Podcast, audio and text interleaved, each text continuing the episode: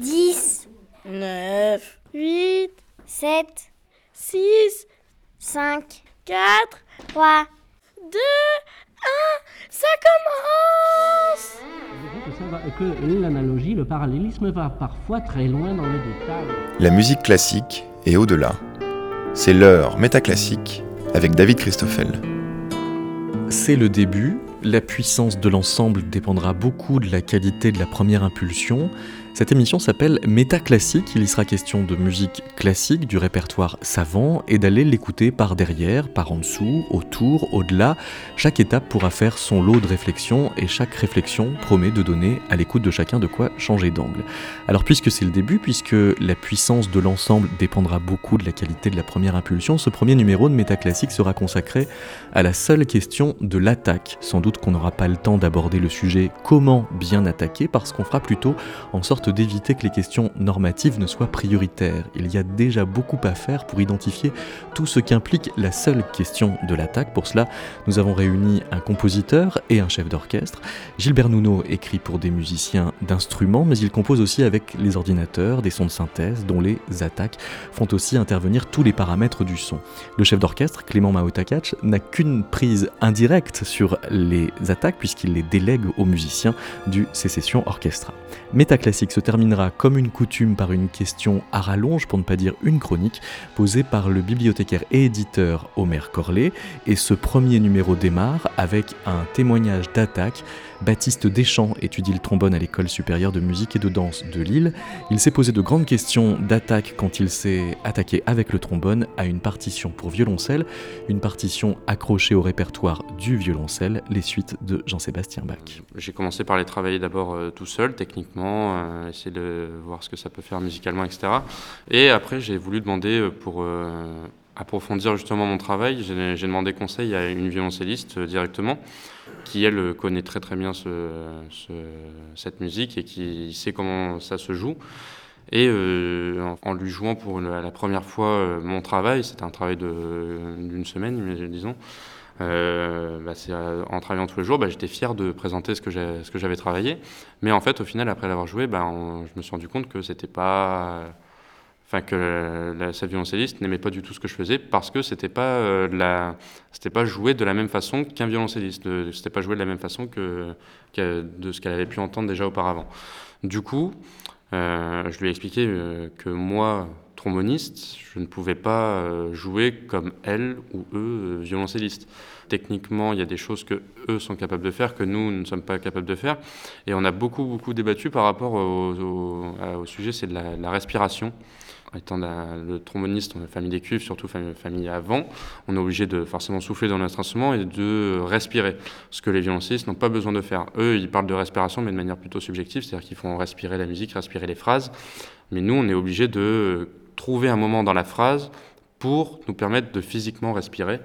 Et du coup, euh, c'est ce qui a... Euh, c'était un peu le, gros du problème, c'est que justement, euh, dans la musique de Bach, on a c'était ces mots, on n'a pas le droit de respirer n'importe où.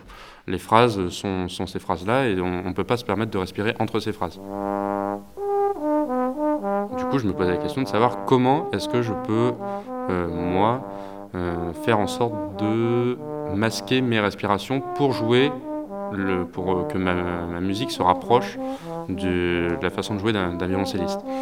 Et euh, une fois, c'est euh, en faisant un stage de, trombone, un, prof m'a expliqué sur un concerto qui était complètement différent, qui n'avait rien à voir avec du, avec du, bac, il m'a expliqué que il m'a proposé des exercices pour faire entre guillemets oublier la respiration du tromboniste.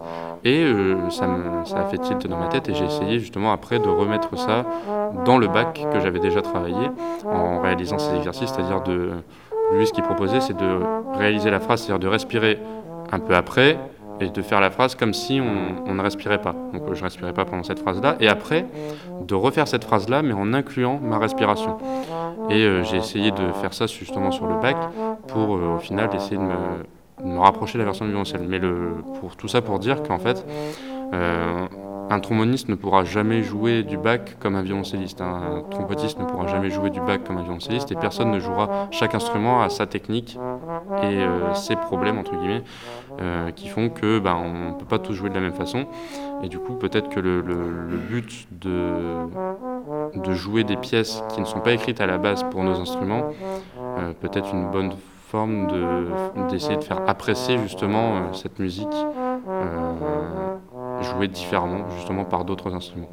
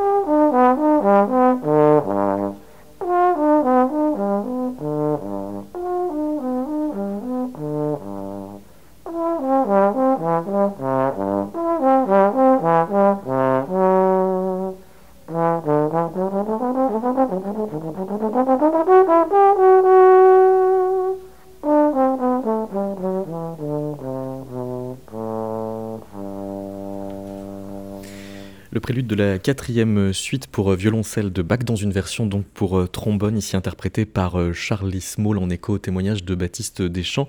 Bonjour Gilbert Nouneau, Bonjour David. vous composez de la musique du 21e siècle, mais vous êtes quand même très connecté à la musique des siècles précédents. Et pour vous, l'attaque d'une note et d'une phrase, déjà sont deux choses différentes, mais au 18e siècle, parce que la note est quelque chose euh, en soi, un objet qui euh, se, se cristallise à ce moment-là? Alors oui, en tant que, musicien, on est obligé d'être connecté au, passé. Euh, musicien électronique, musicien instrumental, compositeur de musique électronique, compositeur de musique instrumentale, de musique mixte. Bien sûr, la- l'attaque, c'est, on va dire, un des éléments les plus importants de la musique, puisque c'est celui qui, qui inscrit après le silence euh, l'impulsion de, de la note, de la hauteur ou, du bruit. Et, et bien sûr, c'est dans, dans, dans ce temps euh, très, euh, très, très petit, de l'ordre de quelques millisecondes, de 5 à, à 50 millisecondes, dans, dans un temps très faible, que beaucoup de choses vont s'inscrire et, euh, et vont pouvoir être développées après dans la résonance de la note. Donc, euh, euh, je me souviens d'une conversation qu'on avait eue, et, effectivement, à propos de, de- de la musique baroque, donc, Mm. euh, euh, où finalement, ce que je trouvais très moderne chez les, chez les baroques, c'est la manière dont ils sont des, des faiseurs de son.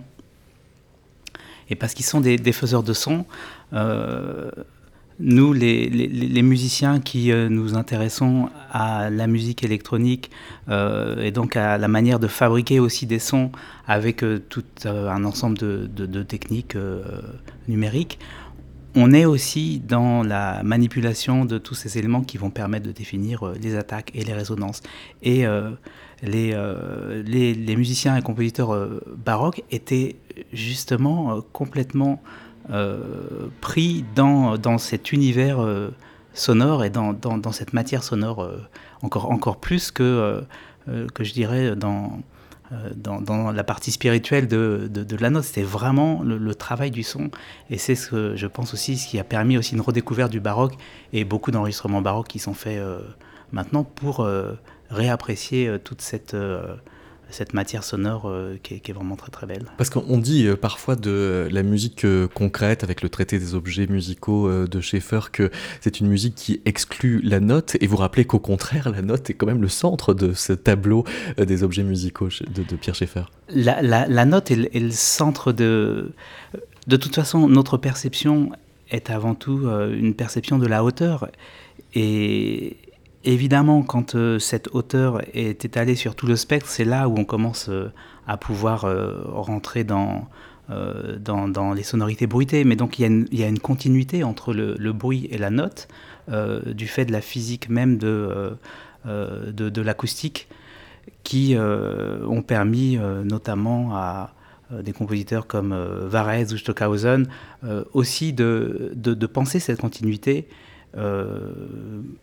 qui est, à mon avis, la même euh, que, celle de, euh, de Webern dans, la continuité euh, de la musique classique, de, Bach à la musique du XXe siècle, où justement ces nouveaux chemins vers la nouvelle musique lui permettaient de faire le lien entre donc, une certaine utilisation, une extension donc, des, euh, de, la tonalité vers, une expansion, une extension de la, tonalité qui incluait le timbre. Et donc le timbre euh, se réfère euh, euh avant tout à l'attaque et à la résonance.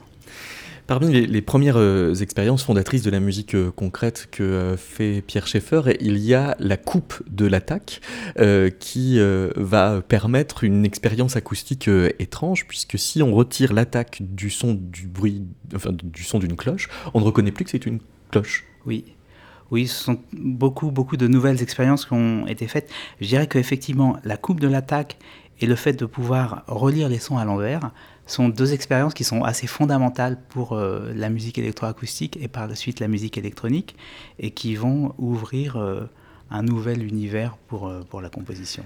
Écoutons un, un, extrait que l'on trouve sur le site de, de l'INA d'un reportage sur le sillon fermé où l'on entend Pierre Schaeffer commenter cette, cette manipulation.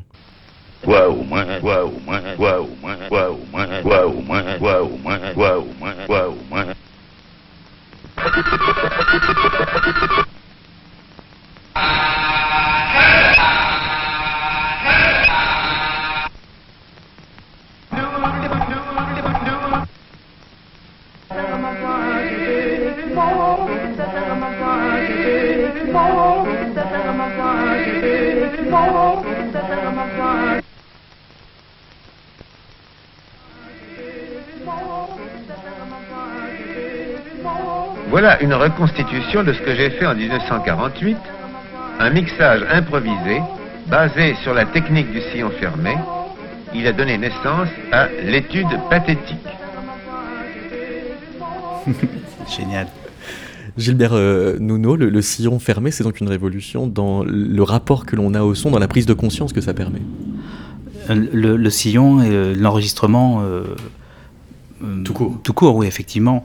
Et c'est vrai que c'est encore une source d'inspiration euh, euh, très, très importante, et, euh, enfin, notamment sur, sur une, une, pièce électronique de danse euh, que, que j'avais euh, écrite, euh, part d'un échantillon qui est très très court et, et, se déploie et est bouclé sur lui-même, mais cela dans une période de 10 minutes qui permet d'avoir de de voir une fenêtre temporelle à travers une autre fenêtre temporelle, de, pouvoir apprécier des différents euh, niveaux de rythmicité, puisque l'échantillon lui-même euh, est un échantillon rythmique. Donc on va recréer des attaques euh, et des différentes fenêtres de, lecture à l'aide d'un bouclage d'un très petit échantillon vers une extension de cet échantillon. Clément euh, Maotakach, bonjour. Bonjour. Euh, Gilbert euh, nous disait à l'instant que l'attaque était, pour autant qu'instantané, euh, un seuil, le passage de avant la musique à dans la musique. c'est dire si c'est pas que un phénomène sonore, c'est aussi. oui, je crois que l'attaque la, pose de toute façon la question de ce qui commence, de quand est-ce qu'on commence, de qu'est-ce qui commence. Euh, si on prend un exemple très pragmatique, celui du chef d'orchestre, le vôtre, le mien, même si j'ai aussi le vice d'être compositeur, donc j'ai un peu la, la, vision des deux côtés. Et comme plus je suis pianiste, donc j'ai la vision aussi euh, de l'instrumentiste lui-même. Qui touche. Qui touche, euh, voilà, tocaré.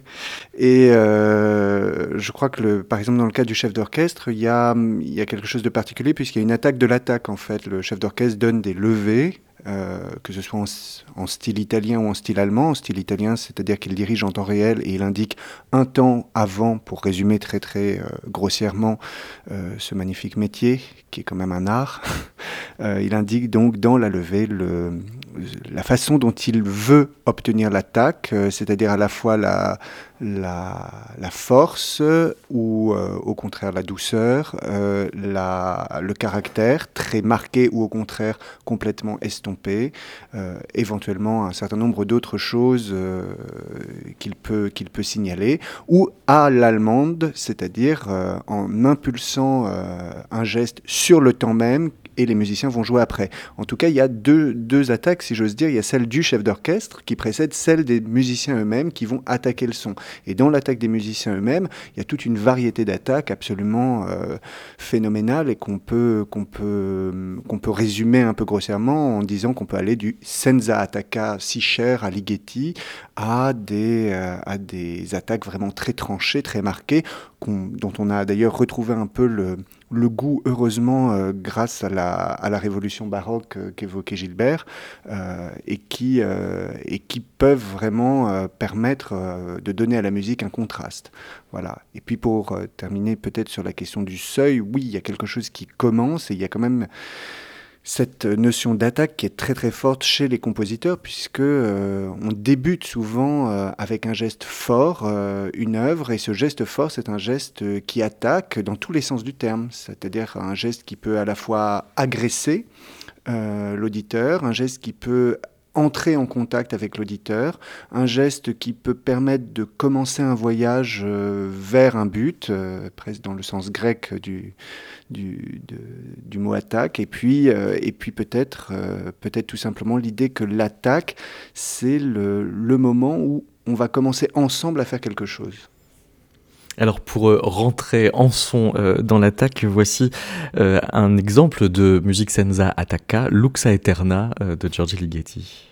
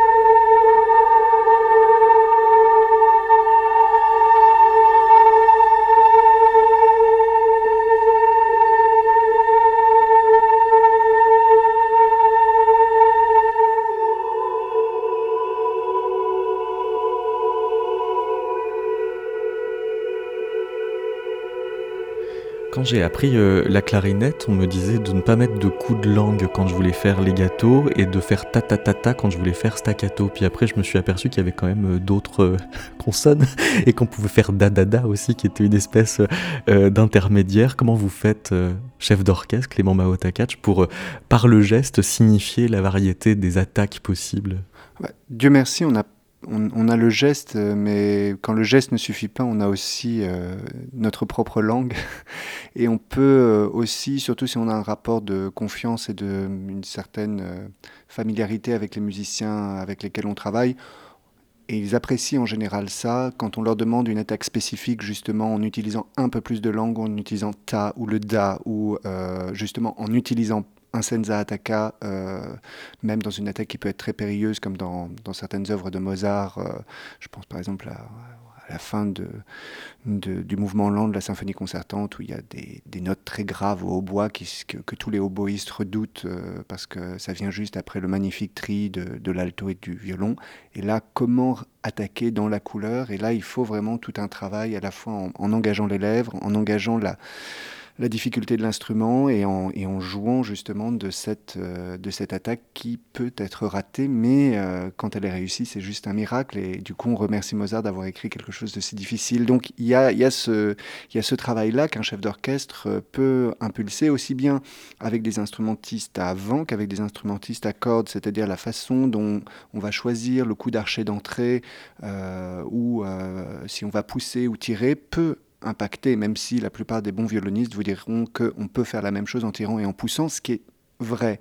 Mais il y a aussi une réalité de poids, notamment quand on joue avec des instruments plutôt anciens et des archers plus anciens et des instruments anciens, qui fait qu'il y a quand même une, sinon une attraction terrestre entre le pousser et le tirer, en tout cas une, variété de jeux, et qu'il n'y a pas que le legato, le staccato, il y a, y a il y a toute une gamme, euh, notamment pour les cordes, entre le détaché, le spiccato et j'en passe, des meilleurs, euh, et qui nous renvoie d'ailleurs à l'étymologie, encore une fois, d'attaque, parce que ça vient C'est quoi l'étymologie d'attaque Attaccare, ça vient de, ça vient de l'italien, mais à l'origine, il y avait cette idée aussi que ce mot venait de staccare. Il y a une petite dérivation. On a Donc c'est la même étymologie que staccato. Ouais. voilà, et on a on- le mot le mot staccare qui veut dire détaché. On a remplacé en fait le préfixe euh, le st par par le attaccare finalement qui est entrer en contact avec. Donc on, a à la fois cette idée qu'on détache quelque chose et qu'on va vers quelque chose. Et puis c'est dans le lux eterna qu'on vient de- d'entendre par exemple, on entend bien ce phénomène de senza attacca qui fait que l'auditeur euh, est entraîné dans une sorte de spirale où il écoute la musique, mais il ne se souvient plus de l'attaque. Le geste de l'attaque n'est pas le plus important, ou en fait il est important parce qu'il est infinitésimal et qu'il euh, se confond presque avec le silence. Alors qu'au contraire de ça, on peut avoir une attaque qui va être une attaque que je dirais de convention, qu'on trouve dans la plupart des, opéras, par exemple de Rossini, de, de- un certain nombre d'opéras baroques, souvent avec ce, ce fameux tatam qui nous dit ça commence, ça y est, c'est parti, le public peut arrêter de discuter, euh, quelque chose a lieu. C'est du design sonore en fait. C'est du design sonore, c'est vraiment un gimmick qui est là pour, euh, pour, pour, pour nous dire, euh, voilà, l'opéra va commencer. Ça n'a pas de valeur vraiment musicale. Et à contrario, quand un compositeur comme Beethoven, dans sa première symphonie, décide d'utiliser ça et qu'il va poser un point sur la table, il utilise ce geste ultra conventionnel, mais lui va commencer non pas par un accord de, de, tonique, mais par un accord de dominante, donc non pas par la résolution, mais par la question. Et donc ça pose, la première chose qu'on entend, c'est quelque chose qu'on ne devrait pas entendre, alors même que c'est quelque chose de conventionnel. Donc c'est une façon de remplir le conventionnel par quelque chose de- d'extrêmement signifiant. Et puis une dernière chose qui serait intéressante, ce serait peut-être d'évoquer le fait qu'une attaque peut faire sens. Et je pense par exemple à deux œuvres, alors c'est encore plus perceptible quand on est au théâtre. Je pense par exemple à, à l'introduction de l'ouverture de, je dis bien l'introduction de l'ouverture de Don Juan de Mozart dont on sait qu'elle, dit qu'elle a été composée en, deux jours ou une nuit euh, juste, juste avant la première à Prague. Mais dans cette ouverture, en deux mesures, Mozart réussit à mettre le drame. On a à la fois un accord euh, de ré mineur très net qui pose euh, de façon très conventionnelle le fait que l'opéra va commencer. Et en même temps, il réussit avec la tension, qui est une tension de syncope, à installer tout ce qui va être en jeu dans cette ouverture et à créer quelque chose.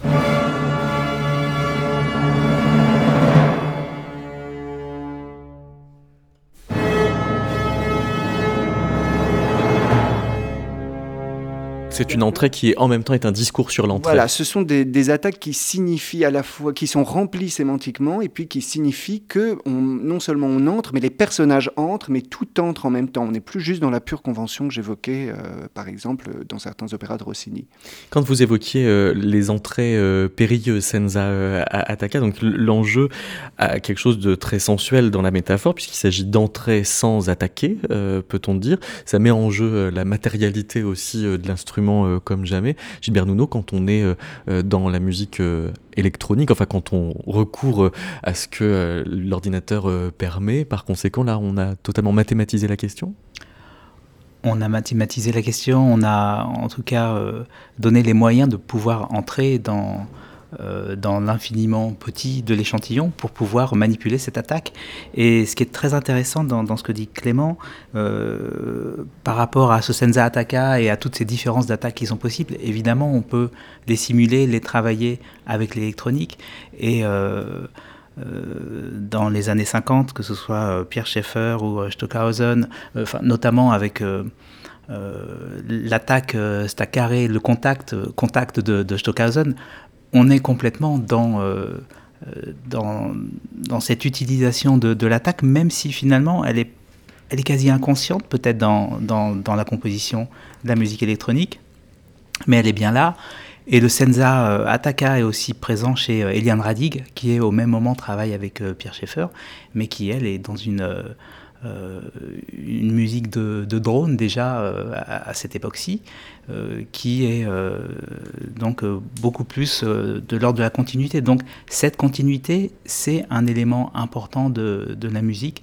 Comment passer de cette continuité à justement ce on pourrait dire même mathématiquement un, un point de singularité, puisque c'est vraiment ça que ça peut représenter. Euh, une attaque, c'est un point singulier, c'est une rupture qui va permettre une transition.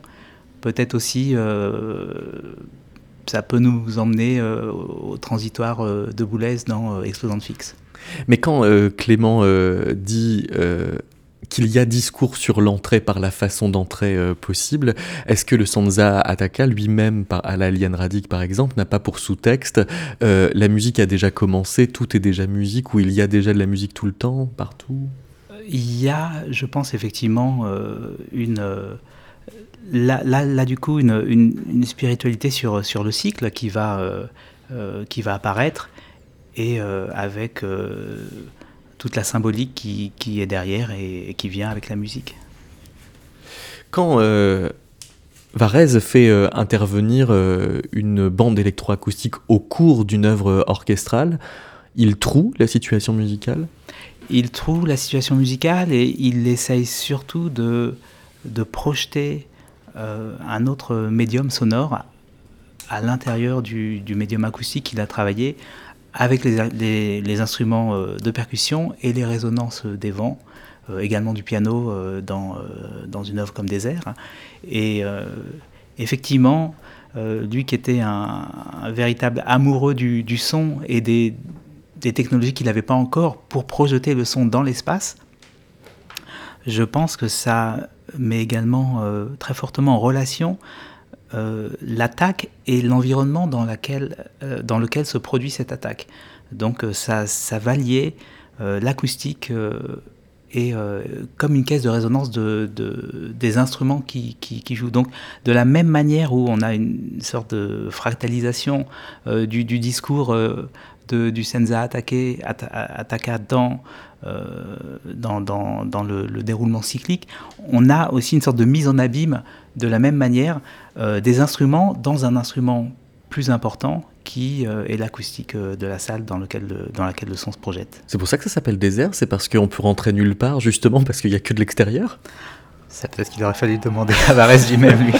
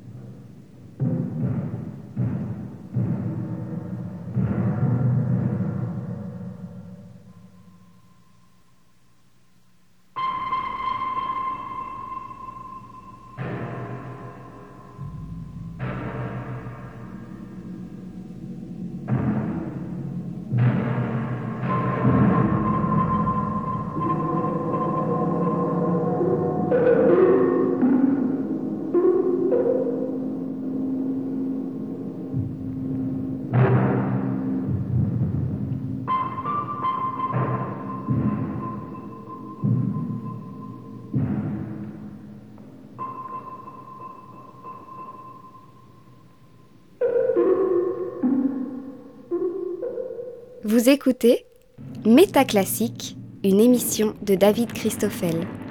Clément euh, Mao Takach. Euh, si on revient à, à Beethoven, euh, l'attaque euh, parle de la musique. Chez Beethoven, je pense qu'on a affaire à ce qu'on pourrait appeler un génie de l'attaque. Et pour moi, c'est presque le, le- la caractéristique principale de Beethoven parmi, par- parmi toutes ses œuvres. Je crois que c'est le compositeur qui peut marquer le plus un, un- un- un auditeur par son attaque. Je veux dire, tout le monde a en tête l'attaque de la cinquième, tout le monde a en tête euh, l'attaque de, l'héroïque, tout le monde euh, a en tête, euh, ou presque tout le monde, la, la première symphonie. Et je pense par exemple aux 32 sonates de piano. Tout le monde ne connaît pas forcément l'intérieur des sonates de piano de Beethoven, mais tout le monde a au moins en tête euh, ces, attaques, que ce soit celle de l'opus 111, qui est si magistrale et qui pourtant est ultra conventionnelle, hein, une septième diminuée, dramatique, tout ce qu'on veut, mais qui marque les esprits parce qu'il y a un dramatisme de l'attaque chez Beethoven. Et en fait, ce qui est assez intéressant, je prends l'exemple de la troisième par exemple, c'est que euh, ce que j'évoquais tout à l'heure sur une, euh, une, notion de, de convention de l'attaque, eh bien lui, par le simple fait de redoubler le- l'accord au début du premier mouvement de la troisième, il, ce, redoublement qui est presque, presque un geste de musique concrète, en fait, on, redit la chose et du coup, euh, l'emphase qui naît de ça va euh, donner à cette attaque une ampleur, une, importance. Et on a deux fois un point sur la table, il fait stang, stang. Pam, pam, pam. Et du coup, ce, ce, ce, ce génie-là, en fait, il faut le lire à l'envers. C'est-à-dire qu'on se dit, si on enlevait un de ces accords, parce qu'il aurait pu ne faire qu'un accord comme Haydn par exemple, si on enlève un de ces accords, eh ben on perd quelque chose. Et pourquoi il n'en fait pas trois, il en fait que deux? Pourquoi Comment il lance sa machine? Et c'est systématique, c'est la même chose avec les deux points d'arrêt, les deux points d'orgue dans la cinquième symphonie. Il y a quelque chose chez Beethoven là qui me semble relever d'un génie de l'attaque.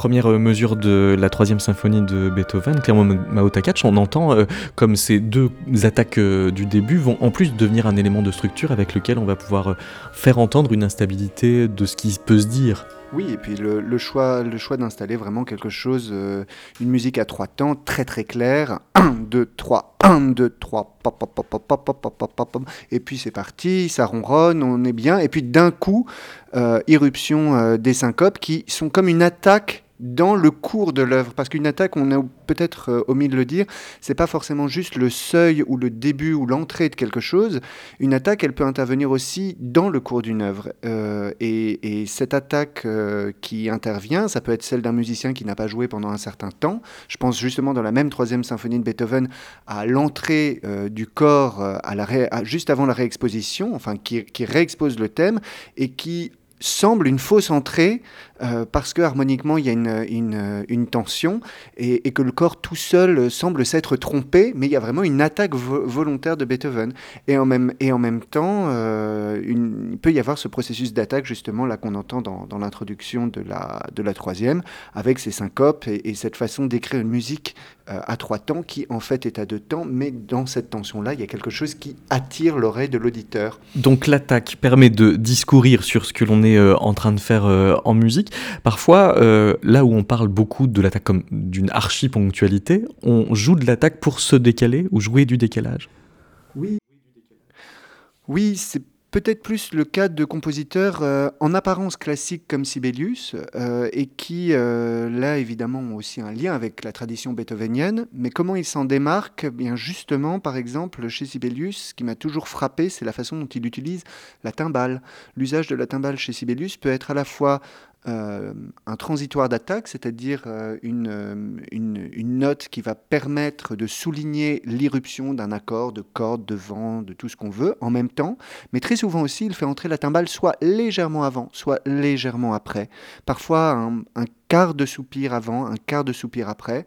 Et c'est dans ce léger décalage, dans cette légère latence, qu'il attire notre oreille et qui nous fait entendre autre chose. Et dans cette attaque qui peut être à la fois imperceptible ou au contraire parfois marquée sforzando piano, c'est-à-dire avec un geste où il, euh, il, marque le décalage et puis il le fait disparaître euh, à tel point qu'on est obligé de tendre l'oreille, eh bien Sibelius instaure euh, quelque chose d'assez d'assez intéressant qui vient perturber l'ordonnance générale d'une structure finalement qui pourrait apparaître un petit peu classique. Euh, je pense par exemple au tout début de la cinquième symphonie où on a plusieurs exemples de cette timbale. Si on tend bien l'oreille, eh bien je pense qu'on peut écouter justement la timbale chez Sibelius. Tendons l'oreille.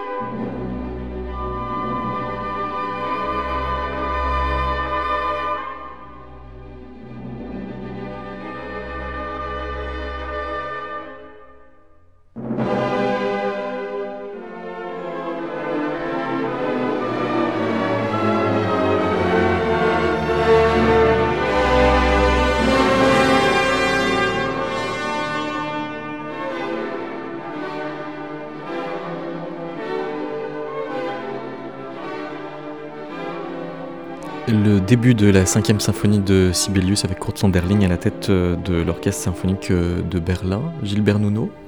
Ce qui est très intéressant dans ce que disait Clément euh, sur cette timbale et sur l'attaque de cette timbale et qui, me fait penser à, une méta-attaque, où on a vraiment une, attaque qui continue dans l'attaque, encore une forme de mise en abîme, c'est que on s'aperçoit que l'attaque finalement nous ouvre des significations multiples. Elle va pouvoir amener une forme de dramatisation à l'aide de, la qualité de la résonance qui va suivre euh, cette attaque. Et la timbale, avec euh, donc euh, ses sonorités très graves, va permettre instinctivement, même, même sans, sans, connaître ce qui se passe dans la musique, de comprendre cette dramatisation qui, qui est là et qui s'installe dès le début un peu comme dans la fantaisie de Schumann, en fait, où, euh, on a cette espèce de, note qui est lancée dans un contexte général d'un ré mineur modal et qui est un sol, qui en fait est une dominante en do majeur, alors que tout l'autre contexte harmonique est, plutôt vague. Et on a ce sol qui part comme ça et qui va rester pendant une, deux pages, qui va être presque obsessionnel. Et Schumann fait ça très souvent, et Sibelius aussi. Et on a euh, ce que tu évoquais tout à l'heure euh, en off, c'est-à-dire cette timbale euh, qui, peut, qui peut rester, qui peut remplacer en fait la, la, la, la base du spectre vraiment euh, de, comme une note fondamentale grave qui donne en fait toute l'échelle harmonique. Comme un bourdon, oui. Euh... Complètement. Un, un, un, ostinato qui est plus ou moins euh, caché et euh, imperceptible parfois et qui revient, qui refait surface. Et en même temps, je pense que toute cette musique-là est euh, dans, le fond inconscient de, beaucoup de compositeurs contemporains euh, qui ont euh, utilisé notamment tous les outils spectraux pour pouvoir après les appliquer à euh, de nouveaux développements euh, dans, l'écriture musicale. Mais il y a aussi cette idée de vitesse, parce que là, on, on écoutait Sibelius, il y a, cette, euh, façon de, poser tranquillement les, les, les, choses, les éléments les uns après les autres, mais euh, dans, l'idée grecque de l'attaque, il y a celle d'assaut, mais il y a aussi celle d'élan, d'impulsion, de vitesse. Et, bah, encore une fois, dans la fantaisie de Schumann, il y a ce, tourbillonnement euh, qui est tellement rapide que l'harmonie finit par être un espèce de nuage euh, sur lequel une mélodie peut, intervenir. Totalement. Et je rebondis même sur l'idée de vitesse, et notamment aussi chez Wagner sur le, euh, le, désaccordage de la timbale qui va permettre de comprendre euh, finalement le déplacement sonore euh, comme une, variation de hauteur. Et, de là, la vitesse et l'espace. Wagner qui parfois attaque en douceur. Wagner qui attaque en douceur. Euh, si on parle d'attaque en douceur, je pense qu'on pourrait même évoquer trois attaques, euh, trois attaques particulières. Il y a évidemment celle qui ouvre euh, l'opéra Tristan und Isolde, qui est cette fameuse attaque de violoncelle. On parle toujours de... Voilà quelque chose qui est marrant. On parle toujours de l'accord de Tristan, comme si l'accord arrivait. Mais en fait, l'accord de Tristan, il n'arrive qu'après une attaque de violoncelle.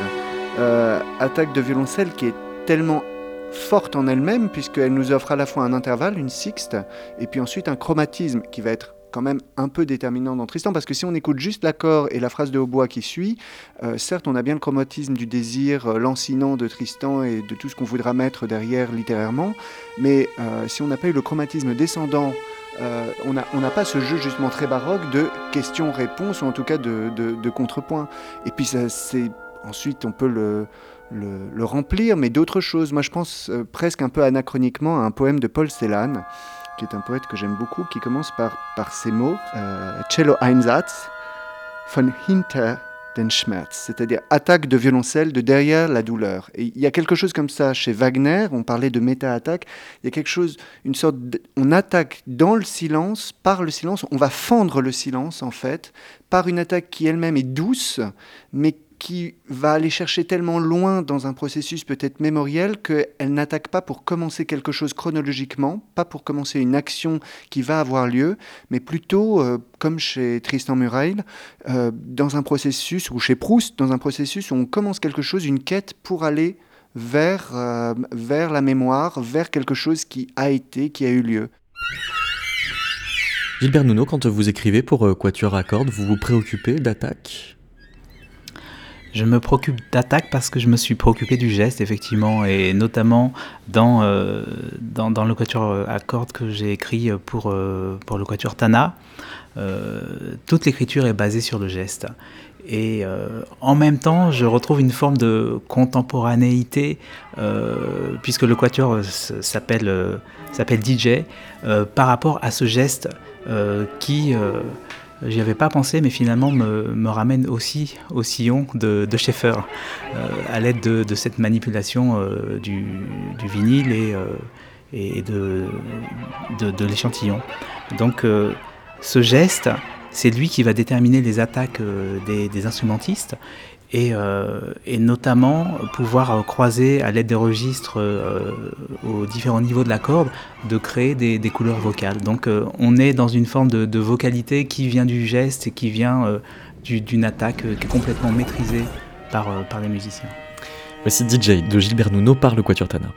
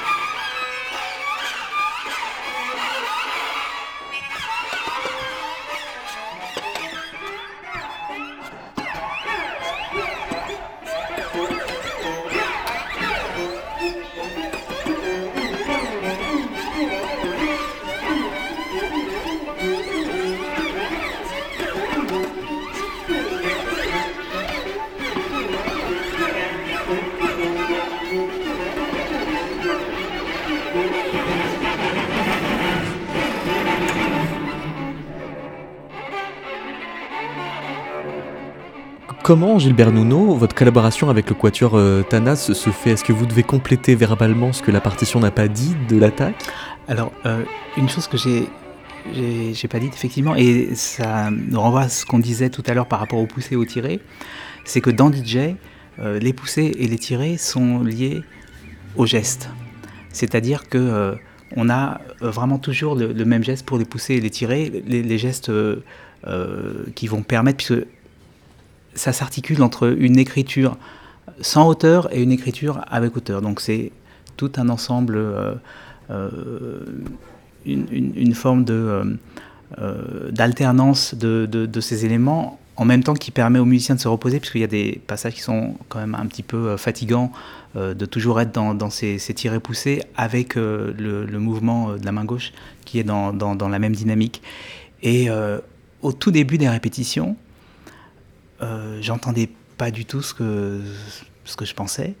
Et euh, je me suis aperçu que effectivement, euh, j'a- j'avais indiqué le lien entre les, les poussées et les tirés euh, donc de l'archet et de la main gauche, mais il ne les faisait pas. Et ça marchait pas du tout. Et donc dès que après j'ai été leur dire pour, pour, pour mettre ça en place, là tout de suite la, la musique a pris et le geste est apparu dans, dans la musique. Et voilà, à part ça, c'était vraiment fantastique de pouvoir travailler avec eux et euh, j'espère continuer. euh. Et maintenant, c'est l'attaque, euh, la dernière question euh, d'Omer Corlet. Évidemment, quand je me lance euh, dans l'attaque, je pense tout de suite à une phrase, à une situation dans laquelle je me suis trouvé face euh, à euh, Stockhausen dans un, entretien. Un jour, je lui pose une question, je ne sais plus très bien, et comment la musique électroacoustique, comment c'est venu? Et puis il me dit, en fait, c'est venu d'un certain môle. Alors, elle me dit, alors, quand vous entendez môle, vous avez un mot dans votre mémoire, vous demandez comment vous allez faire avec cela, un certain môle, donc euh, il l'envoie dans le temps, il l'éloigne, et puis ce certain môle, après plusieurs recherches, je découvre qu'il pouvait s'appeler André Môle, qu'il pouvait s'appeler Abraham Môle, et qu'il était un, jeune ingénieur qui avait fait son stage chez Pierre Schaeffer, très très jeune à ce moment-là, à la sortie de la guerre, et qu'il savait où pouvait se trouver un son, un son électroacoustique, le premier. Bah, évidemment, c'est le son indicateur du téléphone. Pour qu'un téléphone marche, vous le prenez et vous avez un son, sinon vous ne pouvez pas. Et donc il avait expliqué, et là était né le son électronique. Mais ce qui m'avait beaucoup interrogé, c'est la question de l'attaque. J'avais entendu un certain môle, ça m'envoyait dans l'indéfini, et j'avais quand même un objet sonore que j'écoutais et que je m'imprégnais. Et donc la deuxième étape qui me viendra, aussi dans la question de, la mémoire de l'attaque, c'est dans les symphonies classiques. Je dis toujours, les symphonies classiques, c'est comme les temples classiques. Vous entendez quoi? Bah, Vous entendez une timbale avec un trombone, et puis quand vous comptez les piliers, et quand vous êtes concertmeister d'un ensemble, d'un orchestre, bah, vous comptez les piliers pour vous y retrouver. Donc, vous pouvez vous imaginer que le ton, ou du moins le temps, n'est pas devant vous, mais il est derrière vous. Et donc, tout le monde doit s'accorder à ce temps-là, qui est un temps d'attaque. Et puis, il me vient d'autres éléments, c'est sur les, les, finales. Alors, les finales du Sacre du Printemps, je dis toujours, le risque c'est de tomber à côté, tomber à l'eau? Et puis j'ai un autre final qui, m'impressionne beaucoup, c'est celui de, votre sec. Et dans celui de votre sec, ce qui me passionne dans son final, c'est qu'il y a une montée de tension. Il y a un final qui fonctionne sur un effondrement et qui finit sur une petite chansonnette presque sans attacca. Là, il faut traiter sans attacca pour enlever l'émotion. C'est l'inverse des finales de la manière de Mozart dans ses opéras, où là, il va au contraire relancer une nouvelle attaque pour nous créer une nouvelle atmosphère. Mais un compositeur dont on n'a pas parlé, et qui me semble important, euh, c'est Helmut Larenmann. Car ça a été peut-être le compositeur de l'attaque. Il a supprimé radicalement la résonance pour s'opposer, je dirais paradoxalement, parce que l'autre grande école du XXe siècle, c'est quand même, ne faut pas le nier, c'est les spectros. Ça veut dire qu'il y a de l'attaque et de la résonance. Griset, ça sera beaucoup plus l'attaque, on sentira l'attaque, l'énergie de l'attaque, même si dans son temps, en évoluant, il va aller vers la notion de la résonance, mais je dirais plutôt vers le détaché. Son écriture va être de plus en plus détachée quand on écoute Vortex Temporum. Et là, il va falloir faire aussi du détaché, du legato, une autre manière de faire. Et puis, il y a bien sûr Tristan Muraille qui, lui, va travailler autrement, puisqu'il va travailler presque sur la notion de hauteur du son et des épaisseurs du son et des interstices. En fait, il va écrire une musique de l'interstice. Donc, plus du tout une musique d'attaque. Alors, le paradoxe, c'est de dire qu'on a deux, deux paradigmes qui sont présents. Celui, je dirais, du refus de l'attaque, de la résonance, de la chambre sans écho, c'est chez Helmut Larenmann. Ou alors quand elle apparaît, cette, cette résonance, bah, on l'a vu dans euh, son concerto de clarinette, où il y a Mozart qui apparaît, mais c'est un objet rapporté qui surgit. Et puis dans Allegro sostenuto, quand le piano se met à sonner, à ce moment-là, on n'entend que le piano, paradoxalement, et on se dit, tiens, le monde ancien revient. Et puis chez les spectros, il n'y a plus peut-être de question du, monde ancien. Peut-être qu'on est totalement dans le monde nouveau. C'est le paradoxe. Pourtant, l'Arenman fascine tout le monde. Tous les compositeurs citent l'Arenman et on ne l'a pas cité, aujourd'hui. Pourquoi? C'est bien de lui rendre hommage, en tout cas, c'est évident. Euh, effectivement, quand on entend le, piano dans Allegro Sostenuto, on entend euh, toute la musique classique qui est derrière quand, quand il arrive, puisqu'il est complètement dans des accords classés qui, qui apparaissent tout d'un coup, alors qu'auparavant, on n'est que dans, dans, des éléments euh, bruités euh, d'attaque et de pression. Ça, pour moi, ça montre clairement qu'on a toute cette continuité euh, spectrale entre le bruit et la résonance et la hauteur finalement. Parce que c'est vrai, quand il y a de la résonance, il y a quand même toujours une définition de, de hauteur, même si la hauteur est complexe. Donc on est la composition et la musique en général, c'est se trouve ce, monde ne peut pas faire euh, l'économie de se placer, de, se pouvoir, de pouvoir se situer euh, entre ces deux extrêmes. Et euh, bien sûr, Dachenmann, évidemment, est un compositeur fondamental pour, pour avoir justement pris le, le contre-pied de de, de, toute la musique en, en s'intéressant principalement à l'attaque dans dans, la sonorité, bien sûr. Oui, la Runman, évidemment, on, aurait dû le citer, mais en fait, en fait euh, il fallait qu'Omer le, le, cite, c'était la parole du sage euh, qui, qui, vient nous éclairer. Euh, mais mais en, écoutant Omer, je me disais justement que finalement, l'attaque, elle nous renvoie à, à, trois choses essentielles. D'une part, que l'attaque nous, nous interroge sur ce qui est continuité et ce qui est fragmentaire parce que ce qui est fragmentaire, justement, que cela émerge du silence euh, ou que ce soit si puissant et si fort euh, comme une colonne brisée d'un temple, euh, mais, qui, ou, l'obélisque même, qui est sur la place de la Concorde, qui est complètement déconnecté de, de, de son univers, mais qui a une force et une puissance euh, extrêmement forte, eh bien, euh, l'attaque, c'est ça aussi, euh, surtout quand il s'agit d'un trophée guerrier. l'attaque, c'est ça, c'est aussi quelque chose qui, qui, est extrêmement signifiant, même quand c'est conventionnel. Euh, et puis ça pose aussi la question de la continuité parce qu'on peut briser une musique par une succession d'attaques et, au contraire, la continuité peut venir aussi, c'est ce qu'on évoquait avec Beethoven et ce qui est très valable dans, certaines pièces de Lachenmann, la continuité peut venir aussi d'une succession d'attaques qui vont faire sens. Une deuxième chose, c'est que je crois que tous les compositeurs du monde, Gilbert, je ne sais pas si tu seras d'accord avec ça, mais il faut qu'ils se dépatouillent avec une tradition qui est pas si énorme que ça, mais qui est en même temps euh, monstrueuse, aussi bien dans la musique classique que dans toutes les musiques du monde euh, auxquelles on a accès. Et qu'on veuille écrire euh, une musique totalement déconnectée de cela, ou qu'on soit dans le nouveau monde, ou au contraire dans un monde où il y a une porosité, ou en tout cas une, relation, comme ça a été le cas pour les compositeurs au sortir de la Seconde Guerre mondiale. je pense à Berio, par exemple, à la Sinfonia, où il y a, clairement un geste mémoriel de se souvenir de, de Mahler, de Ravel, de, de, plein de musiques qui passe avec ce, jeu de collage, je crois que les compositeurs se, coltineront toujours, euh, toujours cette question de la tradition et de, comment écrire. Mais en réalité, et c'est peut-être sur ça que l'attaque est très intéressante, c'est qu'en fait, tous les compositeurs se retrouvent systématiquement face à la même chose. Comment on commence une œuvre, comment on la termine et qu'est-ce qu'on met au milieu. Et en fait, c'est vraiment essentiellement cette attaque. Et moi, je, me sens en tant que compositeur, mais aussi en tant que chef, en tant que pianiste, exactement très très proche d'un Haydn, mais très très proche de Bach, très très proche de Lachenmann, parce que je crois qu'on a tous la même problématique, c'est comment on va ouvrir une œuvre, comment on va la clore ou, la laisser ouverte. Euh, mais quand même, il faut bien la clore à un moment, euh, euh, parce que les gens risquent d'applaudir ou, de huer à la fin. Enfin, il y, a quelque chose qui, se joue quand même pour le compositeur dans, ce geste de l'attaque. Comment commencer, comment finir une œuvre. Et je crois qu'on est un peu tous au, même niveau de ce point de vue-là, quel que soit le siècle dans lequel on vit. Bien sûr, et même si on veut rompre avec une certaine forme de tradition, finalement, en s'en détachant, on s'y rattache de la même manière. Et peut-être un, dernier mot pour, pour sauter sur l'exemple, sur euh, évidemment, euh, parfois redouté par certains chefs d'orchestre du Sacre du Printemps, mais, encore une fois, c'est pas une pièce redoutable, le Sacre du Printemps. C'est une pièce redoutable si on, si on la lit euh, comme une, avec une vision de, de, ce qui a précédé, une vision classique. Mais si on la prend comme une pièce en elle-même, comme d'ailleurs on devrait toujours prendre une pièce ou n'importe quelle création, sans a priori, parce que Gilbert ne me contredira pas, je crois que quand un compositeur propose un coup d'archet, propose euh, euh, une façon de jouer, etc., en général, c'était valable aussi pour les, pour, les œuvres de Verdi avec les cantatrices, c'est en général euh, parce que les gens font référence à une pseudo-tradition en disant on ne peut pas faire ça parce qu'on n'a pas l'habitude de que...